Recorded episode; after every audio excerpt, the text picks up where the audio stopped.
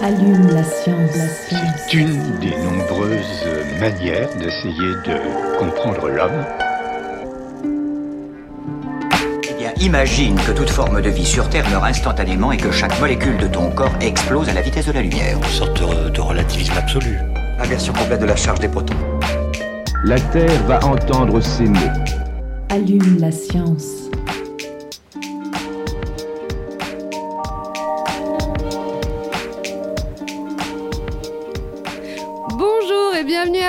Et toutes dans Allume la science, l'émission qui vous branche chaque semaine sur l'actualité des laboratoires de l'UM, Université de Montpellier et de ses partenaires. Nous sommes le 24 janvier, le premier mois de cette nouvelle année est à peine écoulé et pourtant, si vous êtes comme moi, les bonnes résolutions sont déjà un très très très lointain souvenir. Savez-vous d'ailleurs quelles sont les résolutions les plus courantes chez les Français? Allez, Aline, tu t'y colles d'après toi? Euh, reprendre le sport? Ouais, bravo, c'est la première en Ah. effet. Euh, Donc on retrouve le, le triptyque original, hein, faire du, euh, ouais, très original, faire du sport, mieux manger et bien sûr perdre du poids. Alors on peut parler du diktat de la mode, de la tyrannie du corps, etc. Mais peut-être aussi que cette obsession de l'alimentation dans nos sociétés modernes trahit l'intuition d'une forme de déséquilibre évolu- évolutif. On connaît les effets délétères de nos régimes alimentaires sur nos organismes. Le lien entre alimentation et cancer, par exemple, n'est plus à démontrer. C'est triste, mais plus vous mangez et a priori plus vous risquez de nourrir votre cancer. Aujourd'hui, l'oncologie évolutive s'intéresse de près à ces liens entre disponibilité alimentaire et tumorigénèse. Et pour savoir si cette corrélation n'existe que chez les mammifères ou si c'est l'homme partage aussi ce trait avec des espèces très différentes de lui, la science a fait ce qu'elle sait faire, expérimenter et comparer. On en parle avec notre invitée. Elle est première auteure de cette étude intitulée L'impact de la disponibilité alimentaire sur la tumorigénèse et conservée au cours de l'évolution. Euh, donc cette étude, elle a été publiée dans la revue Scientific Report. Sophie Tissot, bonjour. Bonjour Bienvenue dans Allume la science. Merci beaucoup. Donc vous êtes chercheuse au laboratoire MIVEGEC pour maladies infectieuses et vecteurs, environnement, génétique, évolution et contrôle, mais aussi au CRIC, le centre de recherche écologique et évolutif sur le cancer. C'est bien ça? Oui, tout à fait. Donc le CRIC, c'est une, une équipe du MIVEGEC, hein, donc qui fait partie plus généralement du CNRS. Alors, je vous ai vu un petit peu tourner la tête. J'aime bien en général euh, interroger. Il y a des petites inapproximations dans mon lancement, c'est ça? Non, Même- c'était très très bien. J'ai adoré l'enchaînement, vraiment euh, super. Non, très bien. Merci, merci. Alors, elle reprendrait bien un peu de beurre sur ses frites avec moi tout au long de cet entretien. Aline Perriot. J'adore l'enchaînement. Bonjour. En deuxième partie d'émission, Bertrand Muller, chercheur au LEPS, le laboratoire d'écophysiologie des plantes sous stress environnementaux, nous fait découvrir PhénoArch, une plateforme de phénotypage dédiée à l'analyse des déterminismes génétiques de la réponse des plantes à la sécheresse, à la température ou à la lumière. Enfin, pour notre interview de dernière minute, c'est Agnès Pesanti, responsable à la culture scientifique de l'UM, qui vient nous présenter ses vœux et vous annoncer la reprise du bar des sciences avec une prochaine conférence le 25 janvier autour de la question faut-il avoir peur de l'intelligence artificielle? À la, à la console aujourd'hui, c'est Alice Rollet. Bonjour Alice. Et Allume la science, vous avez le programme, c'est parti. Chargement de l'engin terminé. Nous sommes à 0 moins 60 secondes. 59, 58, 57, 56, 55, 54. Donc, Sophie Tissot, votre étude, elle porte sur le lien entre alimentation et tumorigénèse. Alors, peut-être que pour commencer, vous pourriez nous expliquer comment elles se forment, les tumeurs.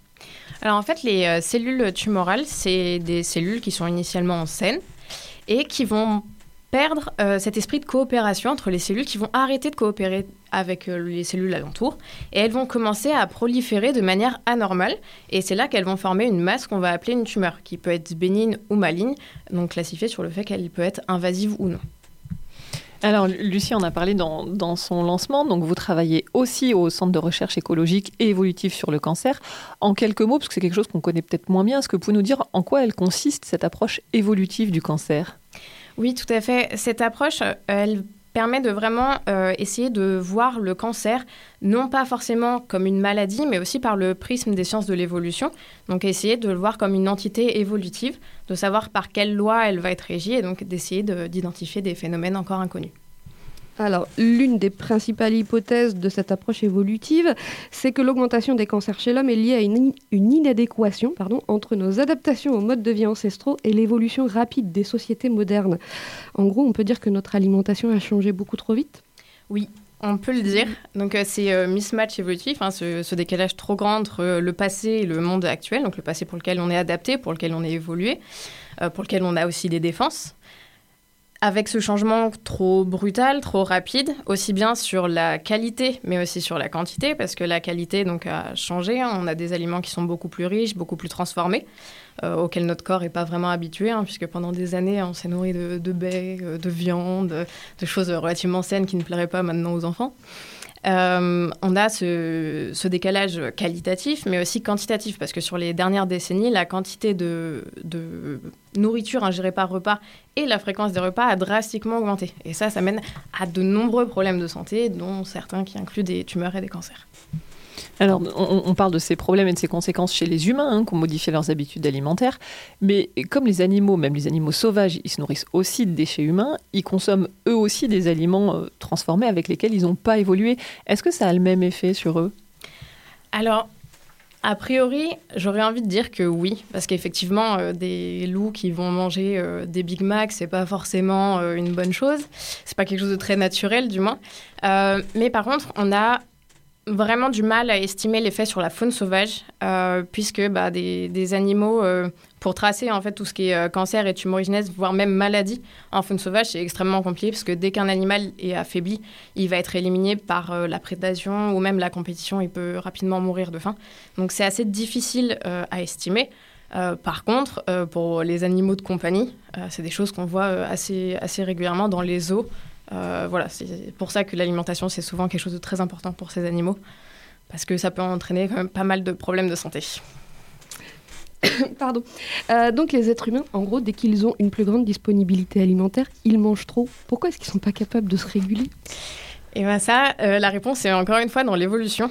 Il faut savoir qu'ancestralement, cette addiction, surtout au sucre, c'est parce qu'en fait, c'est une, une denrée qui est extrêmement rare en milieu naturel. Et euh, ce côté addictif, ce plaisir qu'on ressent à manger du sucre, ça poussait nos ancêtres à rechercher euh, ces denrées toujours plus rares, mais très énergétiques. Le problème, c'est que maintenant, le sucre, euh, ben, on en a à tous les coins de rue. Et on a toujours ce mécanisme qui nous pousse à en chercher plus. Donc on n'arrive pas vraiment à se réguler pour le moment. Peut-être que ça viendra. et, et chez les animaux, on, voit des processus de régulation ou alors ils sont pareils. euh, enfin, moi, je vois mon chien, oui. s'il y a à manger, il mange. Exactement, exactement. Je pense que la, alors je pourrais pas dire pour l'ensemble des animaux, euh, mais effectivement, on, suit, on se base sur les animaux domestiques. Euh, c'est pour ça qu'il existe des gamelles anti-gloutons ou ce genre de choses pour éviter que nos animaux mangent, mangent, mangent. Et on voit énormément de cas d'obésité sur les animaux domestiques.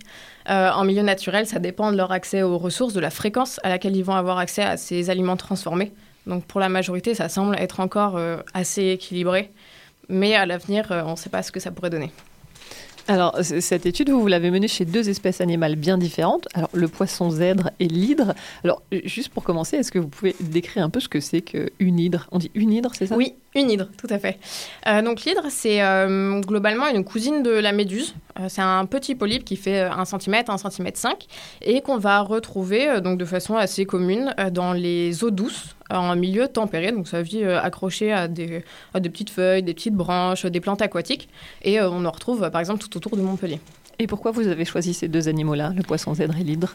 Alors, on a choisi euh, l'hydre euh, puisqu'elle présente l'avantage d'avoir donc dans l'arbre des animaux un branchement assez basal. Et euh, ça, ça a l'avantage si on montre qu'une réponse est présente chez l'hydre, elle a de grandes chances d'être partagée par l'ensemble des autres animaux qui viennent entre guillemets après elle. Euh, et puis bon, on a aussi une lignée qui développe des tumeurs spontanément, donc ça nous, ça- enfin, qui se transmettent et d'autres spontanées, donc ça permet de le tester. Bon candidat, ouais. Exactement. Et, euh, et les poissons zèbres, euh, donc c'est des vertébrés, à la différence des hydres hein, qui sont des invertébrés. Donc ça permet de voir si la réponse qu'on observe chez l'hydre, on la conserve aussi au passage chez les vertébrés. Et en plus de ça, bah, le poisson zèbre, c'est un modèle qui est extrêmement utilisé en oncologie, euh, très bon modèle pour les, les cancers humains. Et euh, bah, c'est deux, deux modèles qui sont faciles à manipuler en laboratoire, parce que ça compte. On aurait pu le faire sur des éléphants, mais ça aurait pris quand même beaucoup plus de place. Alors, donc vous avez utilisé différentes alors, catégories, je ne sais pas si c'est le mot, mais euh, si, si, catégories d'animaux à chaque fois. Donc pour l'hydre, vous avez des hydres sauvages et des hydres dites de la lignée de Saint-Pétersbourg. Euh, pourquoi, c'est quoi de- déjà la lignée de Saint-Pétersbourg et pourquoi avoir deux, euh, deux catégories? Alors, la lignée de Saint-Pétersbourg, c'est une lignée d'hydre qui a été isolée en- dans un laboratoire allemand il y a plus de 15 ans et euh, qui présente une tumeur qui se transmet euh, verticalement, donc euh, du parent à l'enfant. Alors on parle plutôt de bourgeon, parce que c'est une reproduction qui est asexuée chez l'hydre, comme un fraisier par exemple avec les stolons. Et le fait d'avoir ces tumeurs transmissibles, ça fait que quand on récolte les bourgeons, ils n'ont pas de tumeurs qui sont apparentes pendant à peu près un mois, mais ils vont développer des tumeurs après. Donc en fait, ça nous permet de tester des choses sur la phase qu'on appelle pré-pathologique, donc avant l'apparition des tumeurs. Et ça, c'est extrêmement rare d'avoir la possibilité de tester sur un animal en devenir tumoral, puisque souvent, quand on sait qu'il y a une tumeur, c'est parce qu'on la voit. Et donc pour les hydres euh, sauvages, euh, là, c'était l'idée, c'était d'avoir des individus qui n'avaient pas de tumeur et de savoir si euh, les régimes alimentaires qu'on allait leur imposer allaient être suffisants pour favoriser l'émergence de tumeurs. Alors, et donc le poisson zèbre, vous avez deux catégories également. Donc vous parlez là aussi d'une souche tumorale et d'une souche non tumorale. Donc, Oui. euh, Alors en réalité, on a aussi la souche euh, non tumorale euh, sur les hydres. Oui. Et en fait, c'est celle qui nous permet, donc comme pour les poissons zèbres, d'avoir un contrôle. Pour savoir si ce qu'on observe, par exemple, un effet, ça aurait pu être un effet sur la survie ou sur la fécondité. On a toujours un contrôle en science, c'est la base de la base, c'est hyper important. Euh, ça nous permet de savoir si l'effet qu'on observe, c'est dû à nos tumeurs, c'est dû à nos régimes ou euh, encore à d'autres à d'autres facteurs pour éviter toutes sortes de biais. D'accord, donc on a trois euh, types d'hydres. Hydre Ouais. sauvage, hydre en, en gros de laboratoire mais avec des tumeurs, et hydre de laboratoire sans tumeur. Exactement. Ok, et chez les poissons zèbres Les tumoraux et les non-tumoraux. Très bien.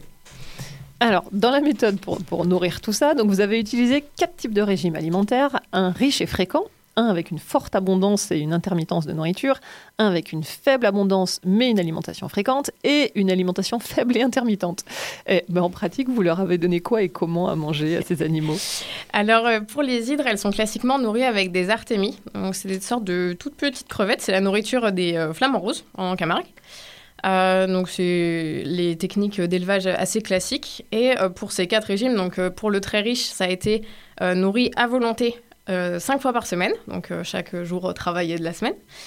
Pour les pour un des régimes intermittents, donc un, un des régimes intermédiaires, on les a nourris à volonté, mais qu'une seule fois par semaine.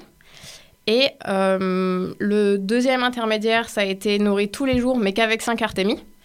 Et euh, le dernier, donc le régime le plus pauvre, euh, ça a été seulement 5 artémies une fois par semaine. Donc ça, c'est pour les hydres. Et pour les poissons zèbres, globalement, ça a été à peu près la même chose, avec de la nourriture euh, sèche, donc qui est classiquement utilisée pour le, pour le nourrissage des poissons zèbres, et des artémies, mais cette fois-ci en enrichissement. pour, pour des raisons nautiques, il faut, il faut enrichir le, l'environnement de, de ces poissons. Et donc, alors, les résultats. Donc, euh, chez les poissons zèbres, comme chez les hydres, vous avez trouvé qu'une suralimentation fréquente favorisait l'émergence des tumeurs. Donc, euh, c'était attendu, j'imagine, un peu comme résultat? Oui. Oui. Oui, tout à fait. C'est quelque chose qui a déjà été, euh, donc par des corrélations, ça a déjà été observé chez l'homme, mais c'est très très bien connu chez les modèles classiques de tumorigénèse, donc les rongeurs, les rats et les souris. Alors, pour qu'on, euh, donc pareil chez, le, pareil chez le poisson zèbre. Ouais. Donc, pour qu'on comprenne, qu'est-ce qui se passe? Pourquoi est-ce que finalement, avec une faible disponibilité alimentaire, euh, les tumeurs se développent pas et, euh, C'était une image de dire qu'on nourrit nos tumeurs, mais finalement... hein, C'est l'idée. C'est Vraiment, l'image est bonne, puisque euh, ce qu'il faut voir, c'est que les cellules tumorales, elles ont besoin d'énormément d'énergie pour proliférer. Et en fait, quand on vient réduire la disponibilité alimentaire, on vient réduire la dose d'énergie apportée au corps. Sauf que les cellules tumorales, elles sont plus vraiment capables de survivre. Elles ont tout investi dans la prolifération. Et dès l'instant où en fait, bah, elles ont plus d'énergie pour proliférer, bah, en fait, tout ce développement, il va euh, mourir dans l'œuf en quelque sorte. Et, et- et du coup, si on peut comparer avec les régimes que vous avez mis en place, il y en a un qui pourrait s'apparenter à, un- à un jeûne intermittent et l'autre à une restriction calorique quotidienne. Euh, bah, déjà, euh, est-ce que vous pouvez rappeler en quoi c'est le parallèle avec un jeûne intermittent? Est-ce qu'il y en a un qui est plus efficace que l'autre? Alors le jeûne intermittent, c'est simplement euh, l'idée de d'espacer ses repas. Donc euh, de, sans forcément toucher à la quantité de calories ingérées, mais euh, surtout euh, espacer ses repas par rapport à la restriction calorique où la fréquence va pas être modifiée, mais c'est la quantité qui va être un peu réduite à chaque repas. Et nous, en fait, on a eu des résultats, alors pas, pas criants, dans le sens où il n'y avait pas, par exemple, de dire le jeûne intermittent, c'est lui qui a mieux fonctionné, qui a conduit à moins d'apparition de tumeurs. Ça a été assez variable en fonction du modèle d'étude qu'on a utilisé. Et même au sein des hydres, par exemple, on a trois types d'hydres différentes, on n'a pas forcément eu les mêmes résultats. Et ça, c'est probablement dû au fait qu'on a des tumeurs qui sont assez différentes. Chez le poisson zèbre, c'est des tumeurs qui vont génétiquement être induites, c'est des organismes qui sont génétiquement modifiés. Euh, et chez l'hydre, on va avoir une tumeur qui va être transmissible ou des tumeurs qui sont spontanées, donc qui ne vont pas forcément se transmettre. Et en fait, on a eu plus l'impression que euh, nos résultats euh, dépendaient du type de tumeur que quelque chose de très empirique où on dit c'est tout le temps le jeûne intermittent qui fonctionne. Et parmi vos résultats, vous avez aussi observé une forte mortalité dans le groupe d'hydre à faible abondance et à régime intermittent. Est-ce que vous savez pourquoi? Ils sont morts de faim. Oui, malheureusement, euh, je dois admettre que oui. Euh, 5 artémies une fois par semaine, c'était pas suffisant, surtout que les hydres, c'est des euh, chasseuses passives. Hein, les tentacules servent de filet. Euh, donc si les artémies ne nagent pas en direction des tentacules, euh, ben, ça nous arrivait que quand on nettoyait les puits dans lesquels on les élève, on récupère les 5 artémies. Donc euh, c'était, ouais, ça s'apparentait au final plus à de la malnutrition qu'à de la restriction ou du jeûne. Voilà. Donc, vous nous avez expliqué que les cellules, quand elles ont moins d'énergie, euh, finalement, elles, euh, elles, elles, arrêtent de proliférer. On, on, fait une sorte de purge, c'est ça, les, les cellules pré-cancéreuses. Oui, tout à fait. Mais une fois qu'elles sont euh, installées, ces cellules cancéreuses, est-ce que ça fonctionne quand même? Ah, malheureusement, on n'a pas obtenu les mêmes résultats, puisqu'on a réussi à appliquer donc, nos régimes avant l'apparition des tumeurs, mais aussi après, pour voir justement cet effet sur la progression. Et là, ce qu'on a obtenu comme résultat, c'est qu'effectivement, la suralimentation, ça va conduire à une augmentation de la taille des tumeurs. Euh, par contre, euh, quand, euh, quand c'est une restriction alimentaire ou en jeûne intermittent, là, on n'a pas d'effet curatif. Donc, on n'a pas vu des tumeurs disparaître. Mais simplement, il a semblé que la progression était ralentie. Donc, avec des tumeurs qui étaient un peu moins grosses comparé euh, aux tumeurs euh, produites dans les régimes de suralimentation. Mais justement, enfin, je, reviens sur, sur l'évolution. Euh, on, on, parle de plus grand accès à la nourriture, mais au cours de l'évolution, le fait d'avoir eu accès à plus de nourriture, à pouvoir manger enfin, à sa faim et plus souvent, euh, ça a eu aussi des effets positifs sur d'autres paramètres de la santé. Est-ce qu'il n'y a pas un équilibre justement comme ça, y compris chez les animaux? Oui, tout à fait. C'est euh, en fait nous on a observé qu'une seule euh, facette, mais il faut voir qu'il y a d'autres choses qui sont à prendre en compte et on sait par exemple que chez certains poissons, euh, l'immunité va être dépendante de la masse grasse. Un poisson qui va être trop maigre, qui va pas avoir de masse grasse, l'immunité va même pas se déclencher. Donc en fait c'est une sorte d'équilibre qu'il faut trouver entre trop de masse grasse et pas assez de masse grasse. Et oui, parce qu'on peut se dire, justement, si on, si on reprend euh, donc un des organismes malades du cancer, si on réduit son régime, est-ce qu'il risque pas justement de, moins euh, réussir à se défendre? Exactement, c'est l'une des hypothèses. L'organisme, il est déjà soumis à un stress qui est le cancer. Euh, si on lui rajoute un stress alimentaire, ça fait peut-être un peu beaucoup. Surtout que euh, on suppose que les tumeurs, quand elles se développent, elles vont se diversifier. Et en se diversifiant, elles vont acquérir différentes adaptations, et euh, notamment dont certaines qui vont probablement euh, les aider à survivre au stress alimentaire. Donc peut-être qu'en plus de euh, pas attaquer la tumeur, ça va juste affaiblir l'autre et pas du tout être efficace. Donc, donc, ces résultats, alors vous, donc ça, ça, vous donne des billes sur le côté évolutif. Est-ce mmh. que ça vous permet de faire des préconisations, par exemple, sur euh, le cancer humain, on va dire? Alors non, absolument pas. Euh, cette étude, elle a vraiment euh, vocation, donc c'est de la science fondamentale, hein, elle a vocation à comprendre le cancer sous un biais évolutif. Euh, et non pas du tout à faire de préconisation, hein, surtout que l'OMS elle-même, donc l'Organisation mondiale de la santé, a pas du tout statué sur l'effet des régimes alimentaires euh, sur les, personnes atteintes de cancer. Euh, donc nous, l'idée c'était vraiment de, comprendre comment le cancer euh, agit, comment il se développe, et euh, bah, pouvoir de faire des prédictions, mais plutôt dans un cadre écologique, en se disant ben l'homme modifie son environnement.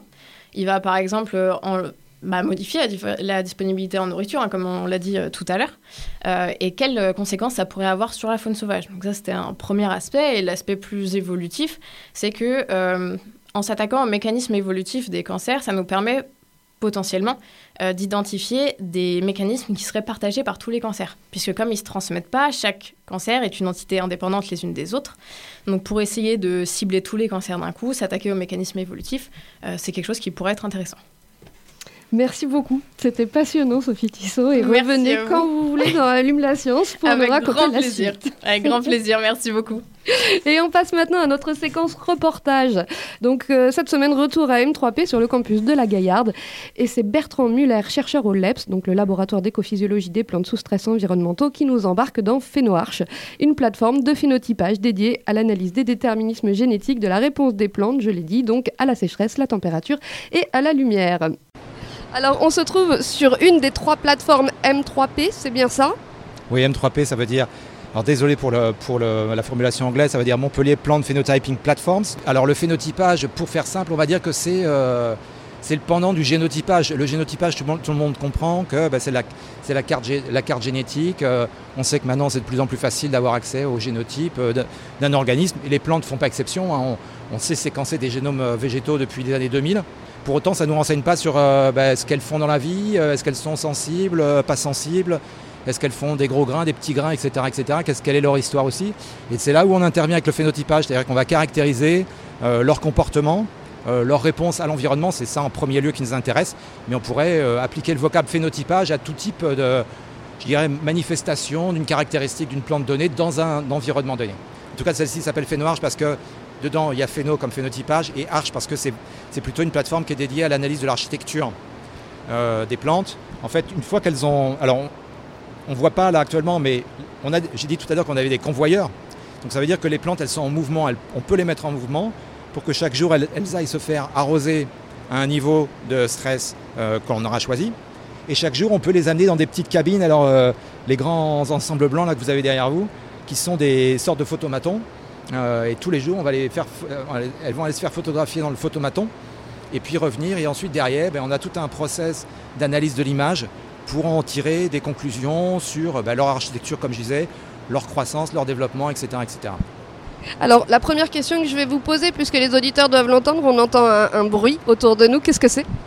Alors là, c'est bon, c'est pas, euh, c'est pas de la haute technologie, c'est simplement des aérothermes. Donc ça, en fait, on régule le climat dans, dans la serre dans laquelle on se trouve pour, euh, ben, pour pouvoir exposer les plantes, le- les soumettre à des, à des contraintes environnementales qu'on maîtrise.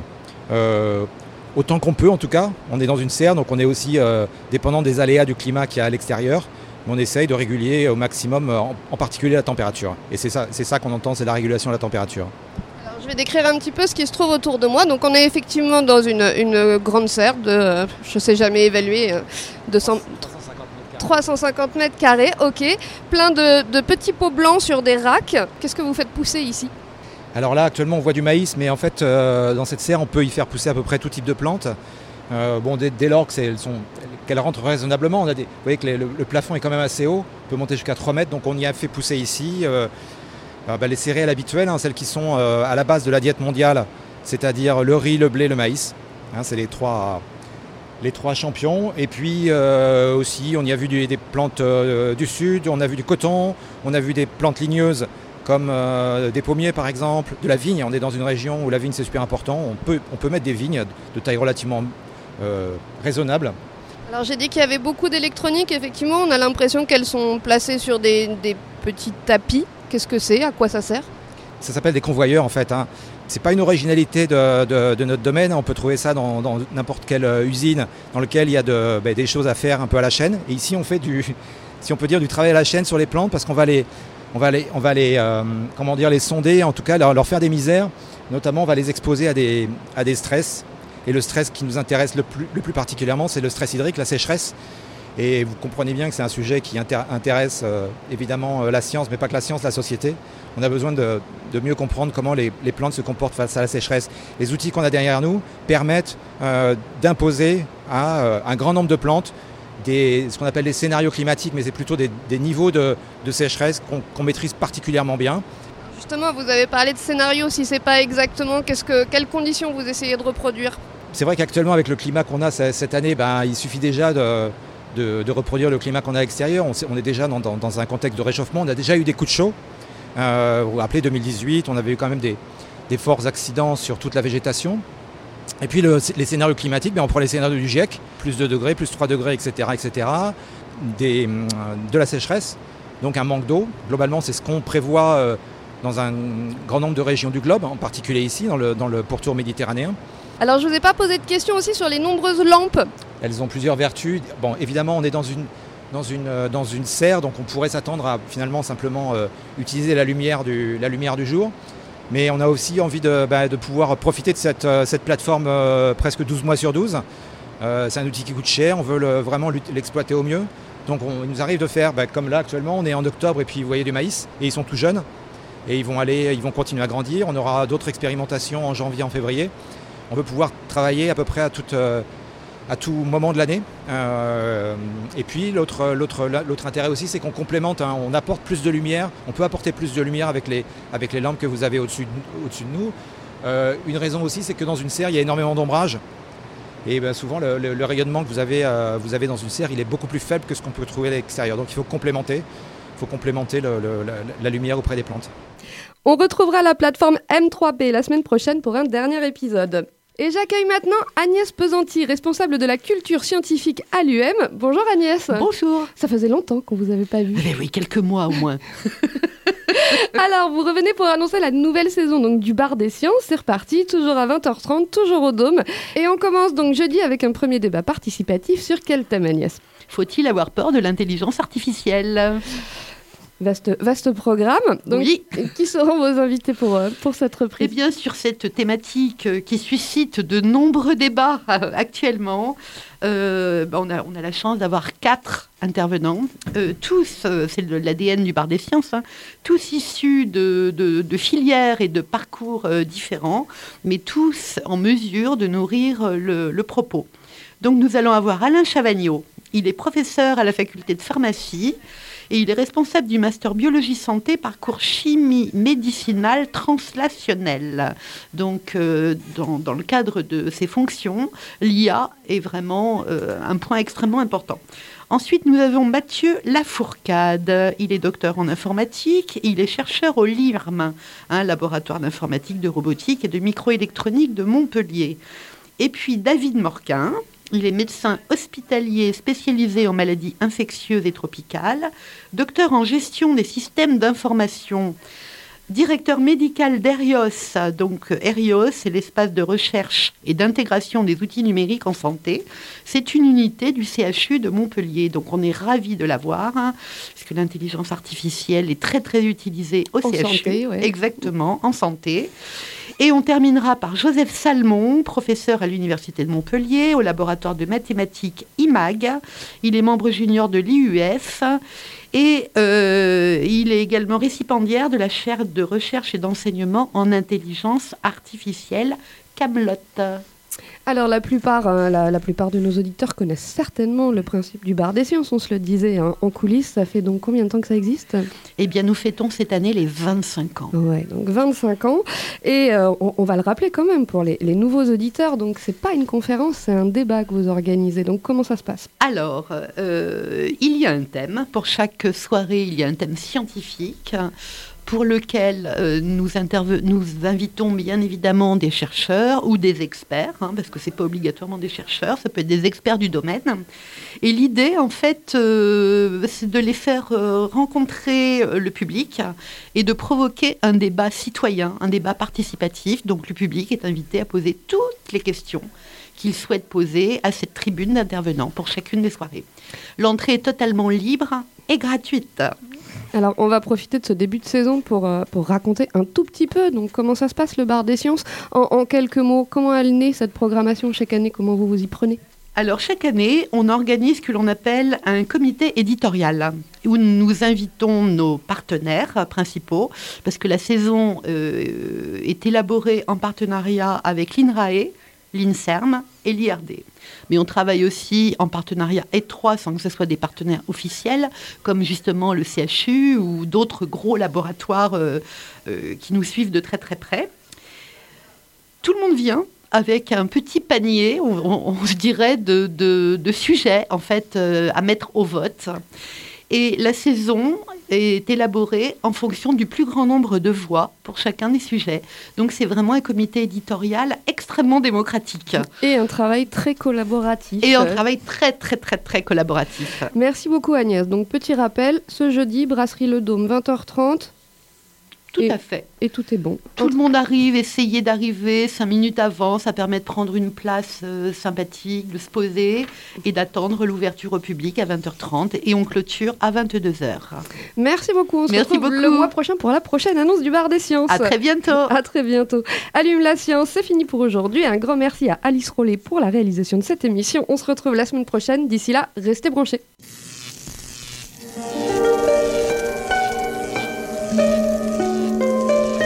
Allume la science. C'est une des nombreuses manières d'essayer de comprendre l'homme. Eh bien, imagine que toute forme de vie sur Terre meurt instantanément et que chaque molécule de ton corps explose à la vitesse de la lumière. Une sorte de, de relativisme absolu. Inversion complète de la charge des protons. La Terre va entendre ces mots. Allume la science.